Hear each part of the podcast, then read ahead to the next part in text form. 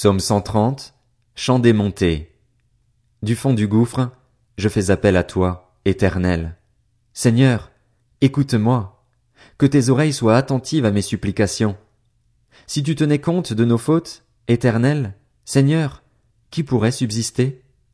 Mais le pardon se trouve auprès de toi afin qu'on te craigne. J'espère en l'éternel de toute mon âme et je m'attends à sa promesse. Je compte sur le Seigneur plus que les gardes n'attendent le matin, oui, plus que les gardes n'attendent le matin. Israël, mets ton espoir en l'éternel, car c'est auprès de l'éternel que se trouve la bonté, c'est auprès de lui que se trouve une généreuse libération. C'est lui qui rachètera Israël de toutes ses fautes.